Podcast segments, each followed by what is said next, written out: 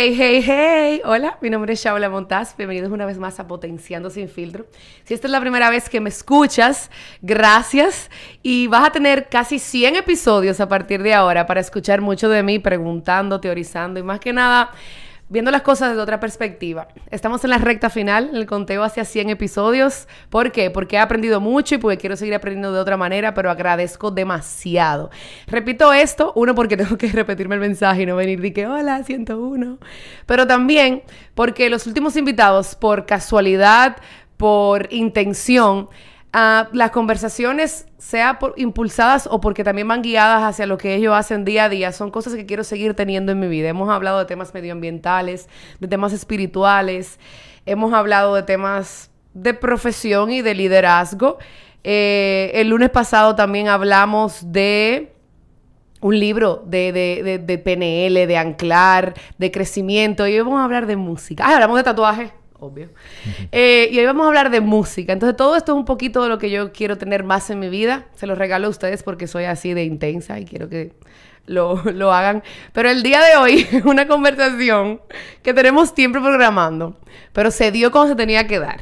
Tengo un invitado muy especial para el que no lo conocen, que feo. Que feo de tu parte. Ve a Spotify, dale stop a la, entrevista, ve, busca Mariela Alemán y después regresa. Hola, ¿cómo estás? Hola, ¿qué tal, Chabla? Todo bien, todo bien. Finalmente, feliz de que no dejamos esta puerta cerrada. Yo sé, qué bueno. Y qué bueno que fue justo después que me comentabas que estabas en, en, en tu gira o, o, ya impulsando proactivamente tu nuevo disco. Yes. Antes de entrar en música, tú sabes que yo, digo, tú sabes, no, obvio, no sabes. Yo casi no me programo para hacer estas cosas y como te decía, para mí es un hobby. Pero camino para acá, lo, yo dije, ¿qué fue lo último de música que yo estuve cerca? Cuando digo música es personas que están creando música, porque puedo debatir de música con cualquiera. Y me acordé que vi la película Rocketman de Elton John. ¿Tú la has visto? Sí. Ok. Entonces tengo muchas preguntas. a mí me gusta, me gusta mucho Elton John. Me encanta, a mí me encanta. Y ver la película fue como, como, como, qué bonito ver, ver, ver la persona detrás del personaje que él decide entregarme ahora. Yo no me imaginaba, no sé si es un tema generacional o de poco interés en realidad, en toda su trayectoria, pero me impresionó mucho. Y quería hablar contigo en, en el mundo del artista, es una pregunta que sé la respuesta, pero quiero escucharte. ¿Esos vicios te cambian? O sea, ¿el, mundo te, puede cambiar tanto? Bueno, yo creo que eso depende de, cada quien. Eh, en el caso de Elton John, él tenía una personalidad muy introvertida y esto no es un mundo para introvertidos. Y lamentablemente eh, eh, todos tenemos que participar, pero cuando tú eres muy introvertido y tú tienes que entregarte a la gente. Normalmente tú lo haces a través de lo que tú sabes hacer, que es la música, pero además tú tienes que ir un paso más. O sea, si tú quieres vivir de esto, que es convertirte en un personaje, yo creo que él se convirtió en un personaje.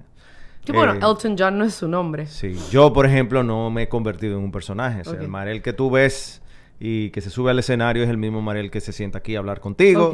Eh, y porque a mí porque yo soy un poco introvertido, yo soy extrovertido e introvertido, o sea, yo tengo un poco de las dos cosas. Y yo sé que si yo me convertía en un personaje, eso te va aislando y te va aislando y te va aislando porque la gente no te conoce por quién tú eres y, eso crea eso crea problemas. Además, el, mundo de, de artista, de andar de gira, de concierto, cuando tú eres muy famoso, también es, es difícil de digerir. Es un mundo muy vacío. Sí. Sí. El Marel pequeño, ¿cómo, cómo describiría al Marel adulto?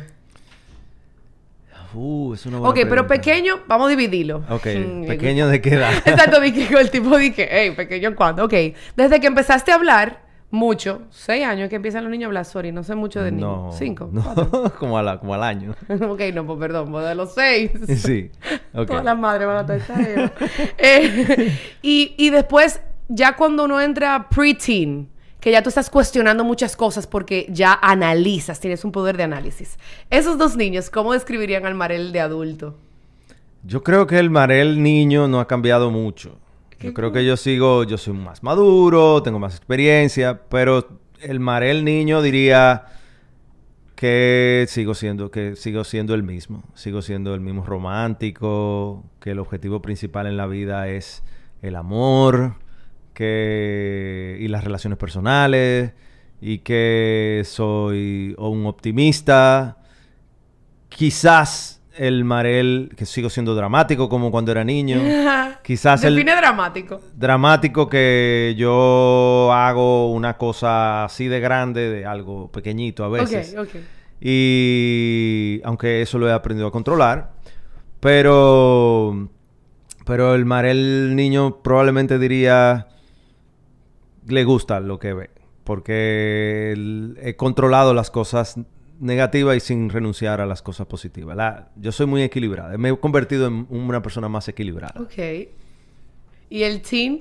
¿No tuvo etapas rebelde o, de mucho, o de muchas inquietudes? Lo que pasa es que yo me fui a vivir a, solo cuando tenía 16 años a España. Y entonces yo duré muy, muy, poco tiempo siendo teen teen. Fuiste adulto de una, rapidísimo. de una vez yo digo, no lo veo mal. Yo, mi mamá me decía, yo no debía haberte eh, dejado ir tan pronto. la pobrecita. Y, y, yo decía, no, eso me cambió la vida para bien. O sea, yo maduré rápido porque yo me sentía que yo era maduro. Cuando yo tenía 15 años me fui un verano a Filadelfia y lo que más me encantó de ese verano era la libertad, la independencia. Claro. Y, poder ir y, comprar un café con mi dinero y estar solo y no tener que decirle a qué hora yo llegaba.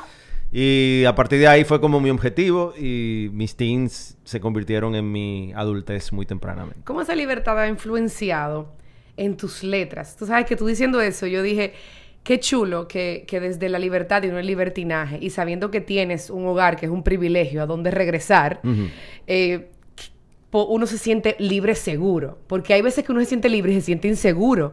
Porque dice, ¿y ahora cómo lo hago? Pero ¿cómo, ¿cómo esa libertad tú sientes que ha influenciado en tus letras? Bueno, hablando del Marel pequeño, yo siento que esa libertad me permitió perseguir, y eso era la intención de mi madre, me permitió perseguir mi, mi sueño y mi amor. Porque yo siempre, esa fue como la prioridad número uno. Encontrar una pareja que mm, me completara. Y como que yo anduve mucho tiempo detrás de eso. Y ese era como el norte. O sea, está la carrera, está... hay otras cosas, pero desde que yo era chiquito ese era como el norte. Yo no sé si vi demasiado candy, demasiado muñequito eh, amoroso, pero eso estaba ahí. Y, y ahora que ya lo tengo, entonces me, he comenzado a centrarme en otras cosas. Sí. ¿Sabes que, que cuando... No, no. Tú me preguntabas de las ¿Cómo, letras. No, exacto. ¿Cómo ha influenciado en las letras? ¿Cómo ha influenciado en las letras? Entonces yo creo que esa libertad de poder perseguir eso dio muchas letras. Eh, me permitió explorar muchas cosas. Leer mucho. buscar caminos propios. No caminos que me dijeran o que yo viera a mi alrededor. Aprendí de mis amigos. Aprendí... Entonces todo eso influenció lo que yo luego escribí. Yo me acuerdo cuando yo tenía 12, 13, 14 años yo escribía ya, pero escribía canciones súper románticas, eh, muy parecidas a Luis Miguel, que en ese momento yo lo escuchaba mucho y lo imitaba y todo eso. Y a medida que fui en España cuando estaba allá, que al principio yo vivía en una residencia de estudiantes, me acuerdo que mi compañero de, un vecino de habitación, me decía, eh, ¿qué es lo que tú haces escuchando eso? Oye, esto. Y me ponía Otis Reading, me ponía eh, a Silvio Rodríguez, que ya yo lo conocía, pero él me decía, no, no, no. Escucha. Escúchalo de verdad. Y entonces eso fue influenciando la manera en la que yo iba escribiendo. Yo me metí muy en, el soul eh, y el Motown eh, gringo. también en la Nueva Trova. En ese momento además Pedro Guerra estaba comenzando a salir. Entonces como que de repente todas las piezas musicales fueron encajando y eso fue construyendo eh, la forma en la que yo en la que yo escribía. Sí, y tu exposure a, otras personas, otras culturas, como siempre ayuda. Y uno no se da cuenta, yo siento que hasta que uno no está viviendo Suena cliché a través de su propósito, pero nada, cuando uno está viviendo cosas que le, que le encienden eh, eh, la, energía y el alma. Y sabes que, que es muy interesante escucharte que desde pequeño sí tenías bien, bien trazado lo, que, lo primero que querías, que era, ok, quiero formar lo que es para mí mi familia, que va acompañado de una persona que es todo, o sea, todo para mí en la definición que yo le encuentro. Tú sientes así como, como volviendo a la película, como Elton, que habían otras cosas que tú necesitabas, que tenías que cumplir para ir forjando quién es Marel. En la película vemos que él o yo lo percibía así, o sea, él se veía de una manera, pero él decía, es que yo tengo que ser esto, esto y esto, desde, desde los cambios que empezó a dar, las personas con las que él empezó a acercarse, y las decisiones románticas que tomó. O sea, ¿tú sientes que en ti han habido otros listados a nivel profesional que tú sentías que tenías que cumplir para sentirte semi-realizado? Bueno, yo creo que estamos, estoy en ese proceso todavía, o sea, yo creo que ese proceso nunca se termina, ese proceso de búsqueda interior. Eh, yo quizás, eh, aunque yo siempre he tenido claro que yo soy cantante, que yo, es, que yo soy cantautor, y eso va a ser independiente de que gane más o menos dinero de eso. Eh, quizás yo siempre tuve la voz de mi madre también que me decía, pero hay que vivir, hay que ganar dinero, hay que ser responsable, hay que ser... Entonces yo siempre he tenido esa dualidad. Y por eso quizás nunca me entregué del todo a esa vida de artista. Eh, o sea, nunca lo he hecho al 100%. Siempre he tenido, siempre he sido cantautor y siempre perseguí mi carrera. La carrera que era la que se suponía que me iba a dar el dinero, que era, y yo elegí cine y me fui por ahí, y me convertí en director y es lo que me ha dado de vivir en estos casi 20 años que estoy, eh, llevo haciéndolo. Pero entonces yo siempre he tenido esa dualidad y no me he podido plantear más nada porque no tengo tiempo para plantearlo. Pero sigues siendo artista, estás creando, o sea, detrás de un lente tú estás viendo Digo, quizás no sé si yo lo veo en un viaje loquísimo, pero lo estás, o sea, tú estás viendo una composición musical a través de un lente, pero en imágenes. Sí. O sea, para ti, e imagino, supongo, que todo hace sentido porque también estás, sigues creando, que es lo que te gusta. Sí. ¿Hay alguna línea dentro de tus producciones audiovisuales, audiovisuales o de cine? Sí, audiovisuales. Eh, de tus producciones audiovisuales, que tú sientes que, que quien lo ve diría, quien lo ve y te conoce y se diga, claro que Marel haría algo así. Sí, claro. Yo, las canciones y en lo que yo soy bueno a la hora de contar historias es en que haya emoción, que haya alguna emoción y que haya, o sea, que te mueva. A mí me, me, gusta mover con las canciones y me gusta mover con, con, el cine y la publicidad y todo lo que tiene que ver con creación de historias, porque a mí me gusta ver ese tipo de historias. O sea, yo me acuerdo eh, de ir al cine con mi mamá a ver Cyrano de Bergerac. Me acuerdo ahí en el, en el cine, en Cineplex en ese momento. Y yo llorando como un niño de ver la historia. Y, yo conozco ya, formando parte de, la industria, conozco cuáles son los mecanismos que logran eso. Pero igual, eh, fuera de lo racional, a mí me, me gusta conectar esos elementos que al final hacen que cuando tú ves algo o oyes algo, te produzca una emoción y, también de, manera intuitiva. O sea, yo hago las cosas de manera intuitiva para que eso suceda. Y cuando lo logro, me encanta. Cuando no lo logro... Claro, te produce. Ah, sí. Sale el dramático. Sí, sí.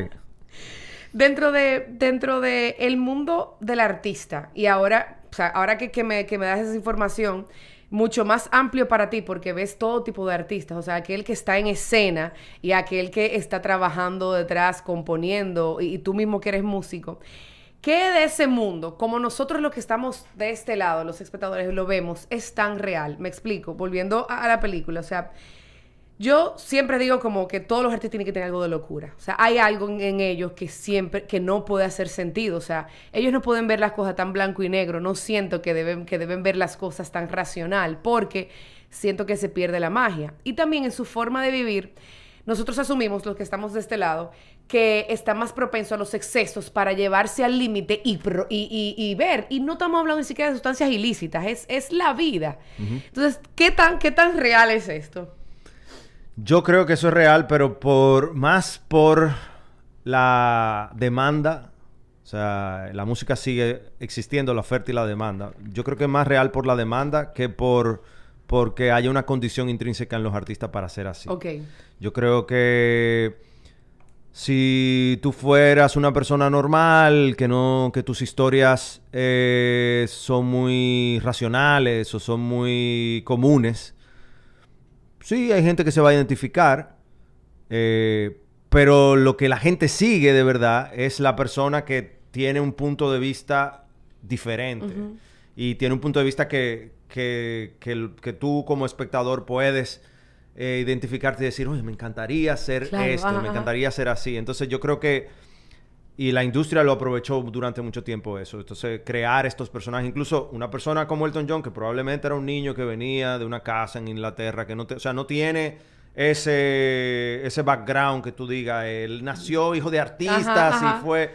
Sino una persona normal tiene que convertirse en eso, que viene además de una formación clásica de piano, que no sé qué, que no sé cuánto. O sea, él podía haber sido un pianista, concertista, pero la, la, la vida, te va, él el, ser homosexual también le, causó traumas que finalmente ese punto de vista que él trajo a la música, porque él no escribía las canciones, y ese personaje que él creó, eh, tiene que ver con esa necesidad del público de ver ahí arriba a alguien que sea una fantasía, que sea algo que tú aspiras a ver. Y, y, si, si, no lo es, yo creo que la gente se lo, lo proyecta y se lo crea. Sí, sí, sí. Y se olvida de que uno también se sienta a comer todos los días y va al baño todos los días y se va a dormir a una hora. Y uno espera una cierta actitud. ¿Sabes? Y con, eso me llega la pregunta. Entonces, ¿para ti el músico nace o se hace?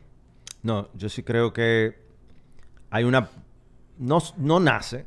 O sea, no es que eso viene en la genética. Eh, yo creo que hay una, hay aptitudes que sí se nace, o sea, la capacidad de tu cantar, eh, o de, las, de tus cuerdas vocales, ¿no? De que se puede educar, pero hay que nacer con ciertas condiciones. Eh, tu capacidad para ser disciplinado, porque una de las cosas que mucha gente no, no quizás no lo ve, pero para ser músico hay que ser muy disciplinado, hay que poder y, y medio obsesivo.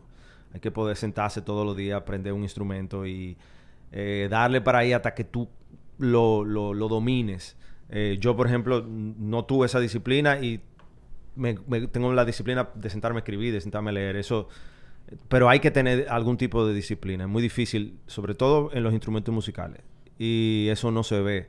Entonces, eh, yo creo que se nace con ciertas aptitudes, pero hay que desarrollarlas y hay que y hay que estar en un entorno social que promueva la, musicalidad. O sea no es una casualidad que los músicos suelen tener a alguien en la familia que haya sido o sea músico eh, y eso se va replicando porque la música de lo que sí es tan bonita y tan intuitiva y tan eh, como es otra fuente de vida. Entonces, como está ahí, inspira. Y es muy difícil que como niño tú no lo valores. yo tengo dos hijos y los dos son locos cada vez que oyen. Le encanta cantar, le encanta eh, bailar, escribir. O sea, ellos... Sí, es como tú dices también. Hay un factor... O sea, la sociedad influencia mucho. Y ahí voy a entrar ahora, pero me, me acuerda porque hay muchas veces que yo, cuando de esos exámenes que salen, yo digo, yo siempre he querido cantar. O sea, yo, mi familia es músico, mi, mi, mi, mi tío abuelo es Billo Frometa, Guy es mi primo, ah, yo o sea, como, y mi abuela canta precioso, mi papá toca la flauta, del otro lado canta, o sea, yo empecé piano por una rebeldía y no consistencia de parte de los adultos en mi vida. no, ya lo superé. Eh, lo, lo, dejo, pero si hay algo que te, que te atrae a tú decir, quiero ir por ese camino. Ahora, ¿qué pasa?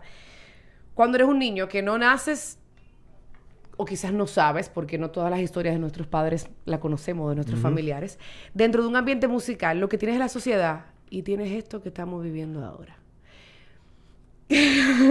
Donde para mí, mi única definición, una no experta, no calificada para dar ningún review sobre ningún género musical, simplemente que lo canto y lo bailo, yo siento como eh, público que consume que no hay música. Yo soy a veces de la que digo, yo necesito ver dos instrumentos. ok, pero dame uno aunque sea, dame algo que, o sea, dame cuerda, dame palos, dame, o sea, dame algo que, que en la historia yo sé que se llamó instrumento. Entonces, ¿qué pasa cuando ahora estamos teniendo tus, tus niños? O sea, te ven a ti, ok, pero no te ven a ti, sino que saben que el abuelo Mar, los, nietos, el abuelo Mar era el que tocaba, papá hizo otras cosas porque le gustó, apasionado, sé de música, es chévere, escuchamos, pero lo que tengo aquí es una computadora. Yo no, para mí sigue siendo música, pero a veces me cuesta. ¿Qué pasa, para, qué pasa con ustedes, con, con su gremio? O no con su gremio, con los cantautores, que debe ser un poquito más difícil. A mí, bueno, hay una cosa que me molesta de, esto, que es que yo creo que yo tengo una mentalidad, musicalmente yo soy mucho más vintage.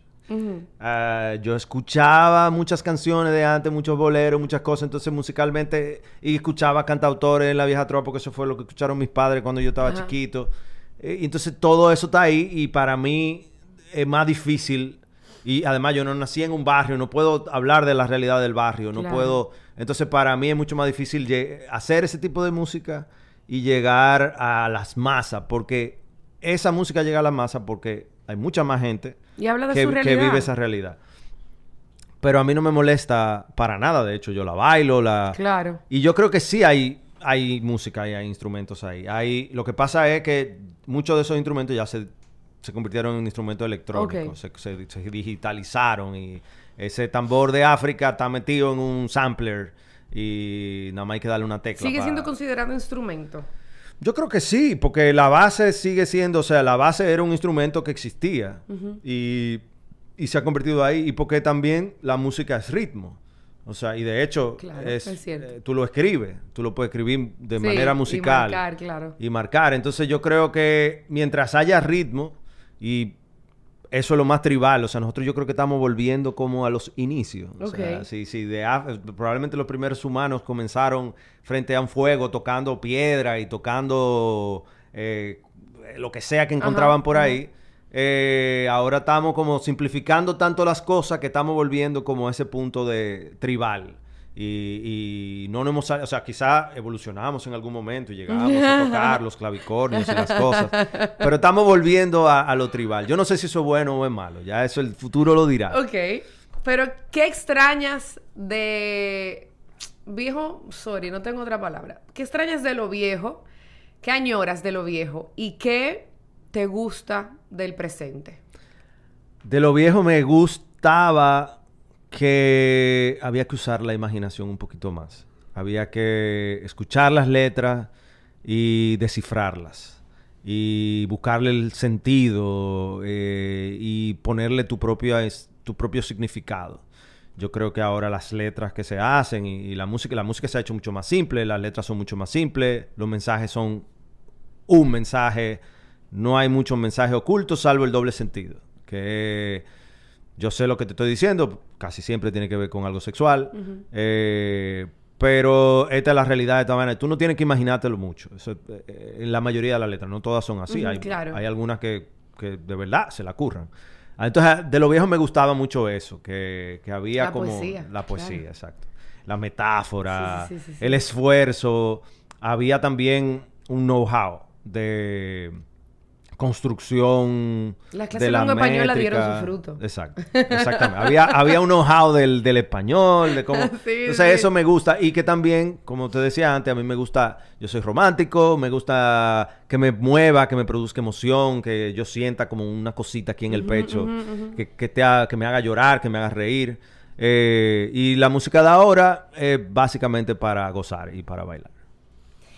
Tú sientes, bueno, tú sientes no. Eh, para mí, la, música, o sea, cuando empezó a comparar letras, o sea, yo a veces soy mucho más de lyrics que de music, pero hay momentos en los que simplemente quiero escuchar acústico.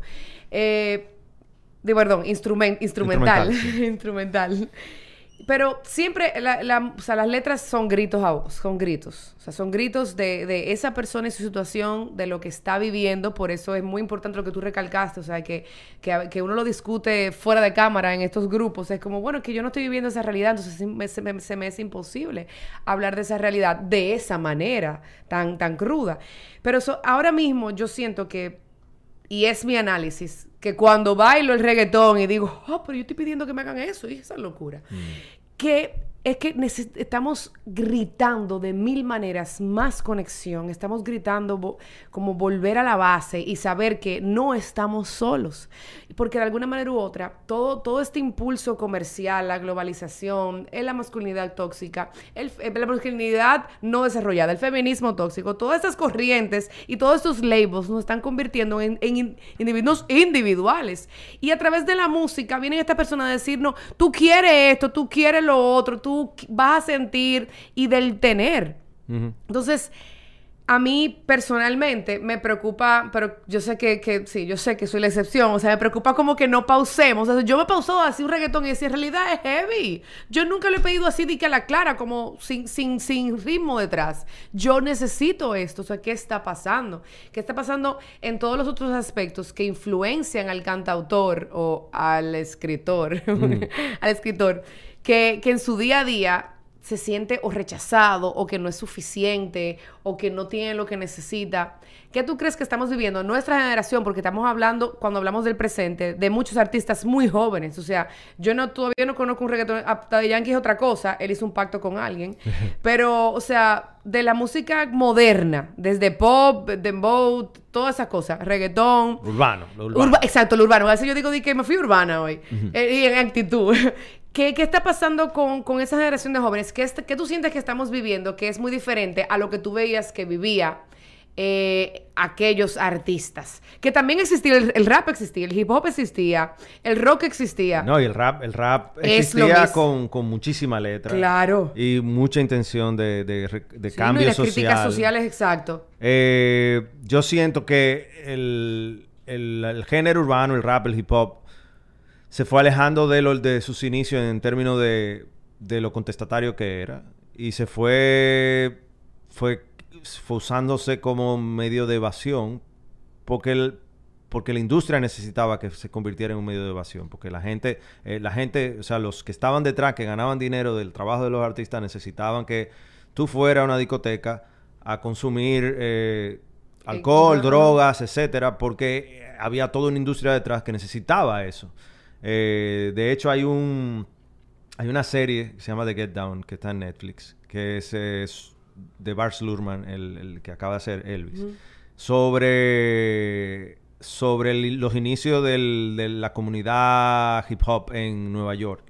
Y es muy, está muy bien hecha porque estos son MCs que comenzaban eh, carajitos que escribían súper bien y que no sé qué, pero para poder financiar su carrera se tuvieron que como convertir en camello, pa, entonces era esa mezcla de, de este, este, género musical con, con, las drogas. Entonces, claro, en, en, los sitios tú necesitas darle un poquito a la gente de elevación que no tienen, porque si viven una vida donde es de 9 a 5, todo es serio, todo es racional, no sé qué. Cuando tú sales los fines de semana, tú lo que menos quieres es tener que pensar. tú quieres salir del sistema. Entonces yo creo que esa música responde a, a cómo el siglo XX fue para... O sea, nosotros lo estamos viviendo ahora, pero eso tiene que ver con...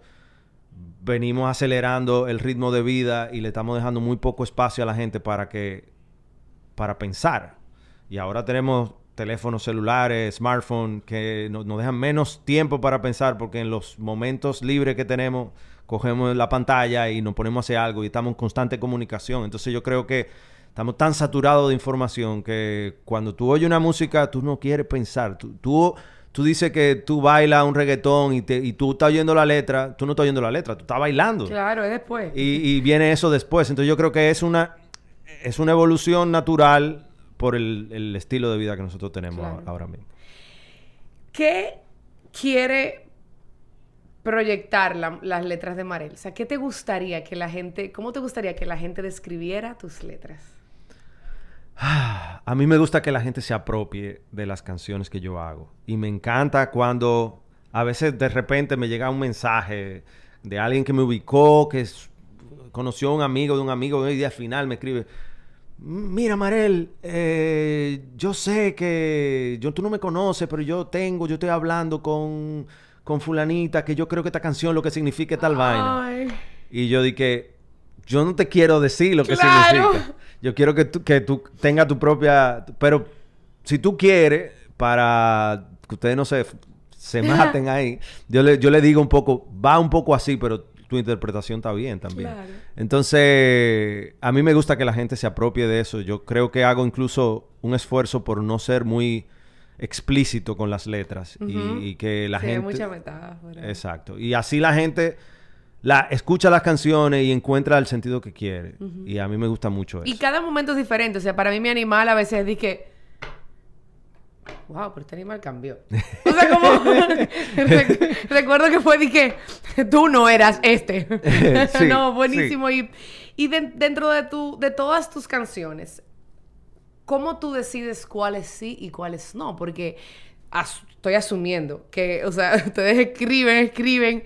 ¿Qué, ¿Qué pasa en ti? ¿Qué pasa durante el proceso? ¿Qué es lo que hace que tú digas, esta sí? A ver, yo las tengo que disfrutar como espectador. Ok. pero disfrutarla leyéndola, tocándola, eh, lista. Bueno, no. Yo la yo tardo mucho en hacer los discos. Yo creo que un poco porque yo hago las canciones rápido y tengo que darles tiempo a que a yo dejarlas guardadas y a recuperarlas y a tocarlas y enseñárselas a amigos para ayudarme cuenta si esa canción de verdad me mueve a mí. Ok. Porque al principio todas las canciones tú crees que son la mejor canción que tú acabas de hacer y eso es lo máximo. Pero después, cuando tú la dejas un tiempo guardada y tú la sacas otra vez y tú la tocas y dices, le falta algo. Eh, está incompleta, de alguna manera tú lo sientes. O la estructura no funciona, o esa letra que tú pensabas que era súper buena, eh, realmente es una canción más. O sea, no, no, no no está aportando nada. O hay canciones que son muy metafísicas que yo digo, esto no lo va a entender nadie. esto es una paja mental mía. Entonces yo la voy a usar para mí. Cuando yo, hay, hay de esas canciones que yo solo me toco a mí.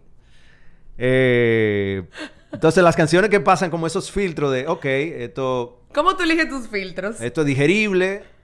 Me gusta cuando yo la canto, yo la oigo. Y me gusta escucharla a pesar de que haya pasado tiempo. Ok.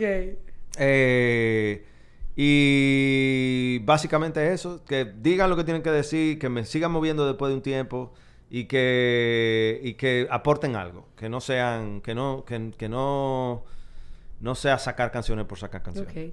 ¿Cómo ha cambiado Marel desde su último disco a este nuevo? Para mí, eh, que, que mi amiga y yo consumíamos el otro demasiado, yo siento que a nivel musical hay, hay, o sea, un cambio. Hay veces que yo digo, nunca me imaginé a él como con, con, este sonido ahí atrás. O sea, las letras sí, las letras es como, qué bonito que no ha perdido su esencia, qué bonito que, que tú sientes que sigue conociendo al artista. Pero en música es como que, oh, este cristiano está tratando cosas heavy. Como, como... eso, eso para mí es, eh, como yo no, yo no me hice maestro de ningún instrumento. Eh, ni aprendí mucho de armonía, ni mucho... también a veces me, me asustaba cuando estaba aprendiendo mucho, porque era como que yo no quiero limitar mi, mi experiencia musical a, a fórmulas preestablecidas. Sí, sí, sí. Entonces, yo soy muy intuitivo cuando hago las canciones, entonces yo a veces, como tengo muchas influencias musicales, a veces me salen unas cosas, a veces me salen otras. Y a mí eso es lo que me gusta del proceso de, de creación que, no me va a salir una canción igual y que yo siempre voy a tener la libertad de explorar. Luego me he dado cuenta que, con las herramientas también eso te da, te da, o sea, las herramientas musicales te dan otras, otro tipo de libertades cuando tú aprendes a romper las reglas.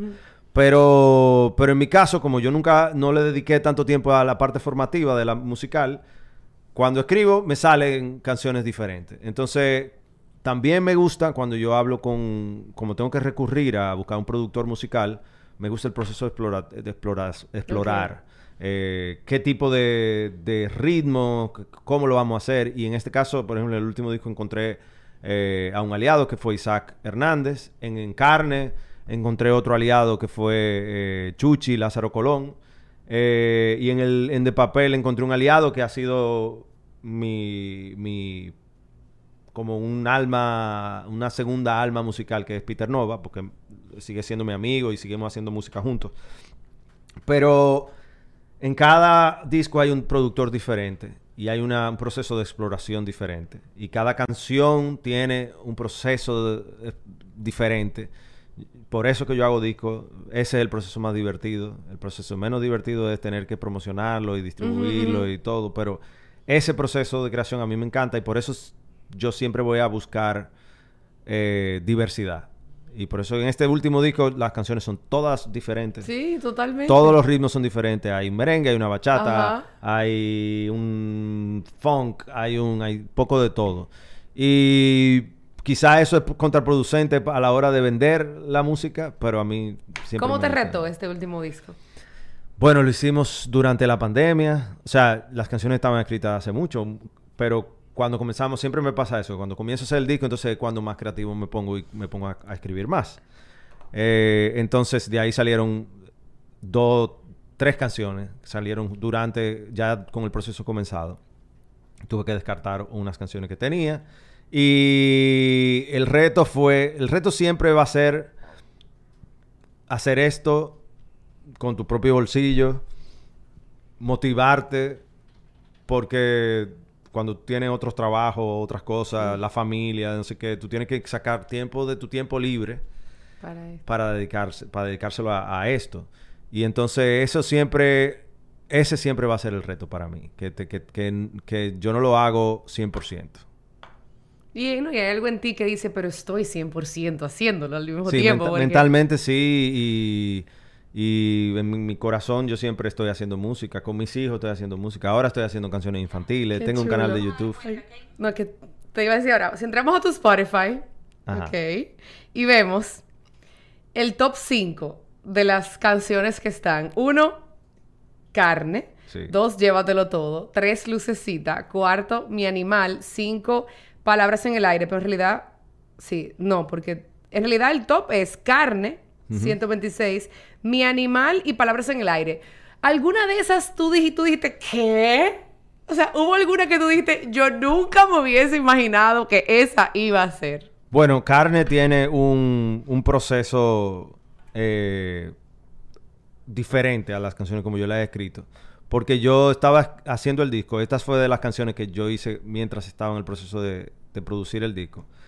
Y yo sabía que quería que el disco se llamara Carne, porque estábamos cogiendo mucha influencia de la Fania, de la salsa. Eh, había, era, un, era un, disco que yo estaba, yo lo escribí en medio de una etapa muy carnal. Eh, yo acababa de terminar una relación y yo lo que quería era... Carne. Carne. Entonces, yo sabía que se iba a llamar así el disco.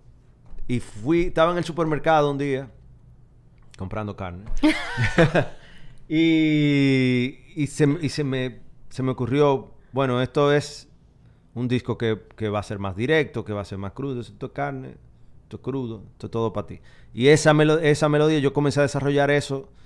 Y yo pensaba que iba a ser, la idea era que fuera una introducción del disco, algo en el medio y algo al final, no iba a ser una canción. Entonces yo al final me senté, escribí dos minutos. Y se la mandé a Chuchi. Chuchi me dijo, ah, me mandó el demo para atrás. Y yo dije, ok, pues es una canción. Y entonces se la, se la enseñaba a mis amigos. Y en ese momento era el momento álgido del reggaetón cuando estaba en sus buenas. Porque ahora como que ha habido un revival, pero eso comenzó hace mucho. Sí, sí, sí. Y era con... Yo me juntaba... Eh, como estaba en una etapa muy carnal, salía mucho a bailar y a gozar. Entonces era como que ese tiene que ser el primer sencillo. Y finalmente se convirtió en la canción, se convirtió en el nombre del disco, se convirtió en todo. Y conectó más con el público aquí, porque es una canción más simple, una canción que tiene un, un, coro catchy. Ajá, sí. Ayer la estaba escuchando en una discoteca que la pusieron. eh, esa canción yo no hubiera predecido que, iba a pasar con eso. Interesante. De verdad que agradezco mucho toda tu honestidad, tu tiempo y, y, ver desde otra perspectiva eh, todo eso que pasa en la, en la cabeza, que no siempre uno lo sabe, uno lo escucha en conversaciones, uno lo asume por las letras, pero no necesariamente uno, uno puede darse el lujo de conocer un cantautor. O sea que te agradezco muchísimo Gracias todo tu tiempo. No sé si sabías, bueno, no, porque ya lo hablamos antes. No me venía ahora de con esa, de que no sé si sabías. A ver, hablemos de Infiltro. Es un juego de preguntas poderosas para conversaciones interesantes. Es, es donde yo he ido encontrando mi, mi, mi propósito y es, aquí, lo, aquí yo escribo preguntas, no canciones, pero preguntas. Entonces, como nada es casualidad, cuando voy a mi caja que me entregan para poder regalar, algunas deterioradas, sorry, porque el equipo de marketing me quiere matar, eh, salió la de pareja para ti. Mira que no es coincidencia que decías que es tan bonito, que para ti es un propósito tan lindo construir esa parte de tu vida. Entonces, aquí hay preguntas que son destinadas para conversarlas en parejas o con grupo de parejas. Tú, tú vas a hacer tres preguntas. Tú tienes chance de decir, dale skip, que no, esa no, no la voy a responder. Ok. Vamos a ver. Lo estoy eligiendo al azar. En los dates no, ya lo confesé, no lo hago al azar. Pero aquí sí. ¿Qué parte de tu cuerpo te preocupa que pueda desencantar a tu pareja en la intimidad? Hmm. A mí toda la grasa se me acumula aquí atrás en la espalda. y esa vaina es eh, genética y es, eso es lo que yo estoy como coño. Pero, perdón, dije. No, no, no, es sin filtro. ¿Cómo? Ok. Buenísimo, ok. ¿Con quién, ¿Con quién te arrepientes haberte acostado o no? Skip. Ok, bueno, no me lo imaginé. Eso me trae problemas. Eh, no, espérate. Te lo juro que yo no estoy, o sea, no, no, no, no, no. No, tu señora tiene que, por lo menos. ¿Cómo manejarías un embarazo no planificado? bueno, yo, yo en realidad no lo puedo manejar eso porque es una decisión de, de, de mi pareja o de la persona que, que se quede embarazada. Por suerte, eh, yo creo que no voy a tener ese problema por ahora. Bueno, pero lo estaba hablando el otro día con mi esposa, por ejemplo. Y la primera, la decisión es de ella, porque yo no, yo no tengo nada que ver con su cuerpo. Pero ya con dos hijos, eh, yo creo que yo preferiría que... Yo creo en el aborto, creo en la planificación. Eh, hay muchísimas cosas que nosotros como humanos hemos hecho eh, que no son la voluntad de Dios. Y entonces me parece como que si la ciencia lo permite y es algo que tú puedes planificar, yo lo puedo decir abiertamente. Yo viví en España y cuando tenía 21 eh, mi pareja se quedó embarazada. Yo le dije, bueno, tú lo quieres tener, yo me pongo a trabajar. Y ella me dijo, no, yo no lo quiero tener. Yo fui con ella, la acompañé. Gracias por respetar la decisión del cuerpo de una mujer. Claro. Y una, porque hicimos skip. ¿Qué te hace sentir seguro en las relaciones? ¿Qué me hace sentir seguro? Que la otra persona se comunique y que yo entienda los sentimientos de la otra persona y no solo la proyección que yo hago. No solo el drama, no solo el drama. Exacto, exacto. gracias, de verdad que sí. Muchísimas gracias. Es tuyo para ti, para tu esposa. Y le voy a enviar el de familia para que jueguen con los niños también. A ustedes, muchísimas gracias. Se está acabando, se está acabando. Mi nombre es Shaula Montaz y estás potenciando sin filtro desde Guerra Films.